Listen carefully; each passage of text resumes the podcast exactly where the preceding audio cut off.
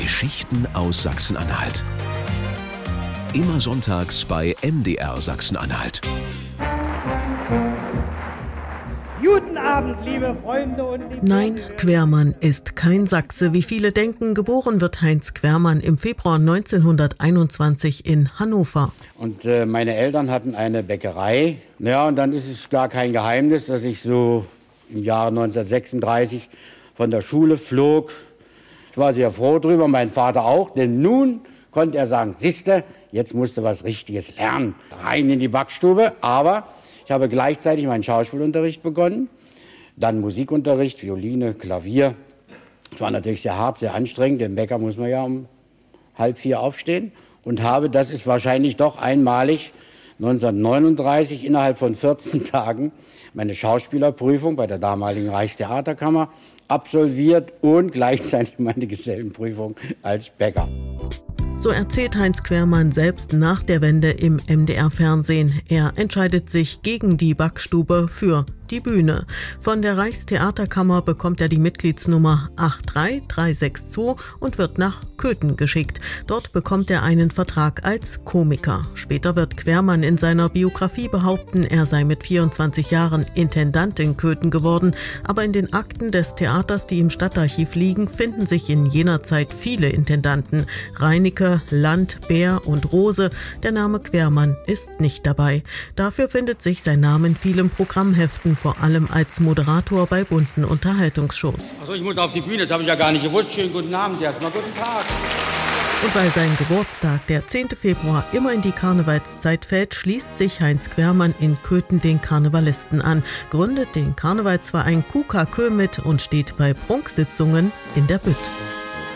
Ja, ich habe mir neulich den P70 gekauft. Das war ein schönes Auto. Ich weiß gar nicht, warum das Ding P70 heißt. Wahrscheinlich haben sie bloß 70 von gebaut. Die Aufnahme der Büttenrede liegt in einem Tresor in der Köthner Stadtsparkasse und wird vom Karnevalsverein KUKAKÖ gehütet wie ein Schatz. Doch 1946 verlässt Quermann Köthen wieder. Über die Gründe wird bis heute spekuliert. Tatsache ist, dass das Engagement seiner Frau Hanni Riefenberg als Tanzsoubrette in Köthen nicht verlängert wird. Vielleicht wollte er mit ihr gehen und er nutzt die Gelegenheit. Sein damaliger Intendant Erich Bär geht heimlich mit einer Schauspielerin fremd. Sie bekommt ein uneheliches Kind und Quermann macht auf der Bühne öffentlich einen Witz darüber. In Köthen gilt jetzt Folgendes. Die Kinder bringt der Storch nicht mehr, die Kinder kommen jetzt vom Bär.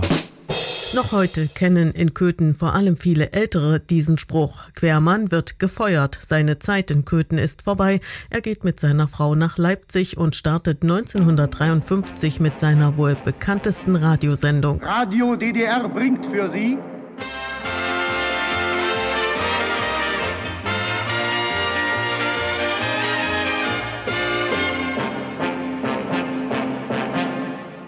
Schlagerrevue. 1731 Sendungen werden es im Radio, dazu große Fernsehshows zwischen Frühstück und Gänsebraten oder Herzklopfen kostenlos. Kaum bekannt ist dagegen, dass er auch Texte für andere schreibt. Einer der berühmtesten Sketche von Dieter Hallervorden stammt aus Quermannsfeder. Vollem, vollem. Äh, guten Tag, guten Tag. Bitte schön, was darf sein? Ich hätte gerne eine Flasche Pommes frites. Ähm, Ich habe Heinz Quermann zwar selbst persönlich nicht kennengelernt, aber ich habe mit äh, Kollegen zusammengearbeitet, äh, die äh, ihn näher kannten und alle haben immer geschwärmt davon, was für ein toller Kollege das war, was für ein Könner das war. Er hat auch da und dort Dinge beigetragen zu unseren Programmen.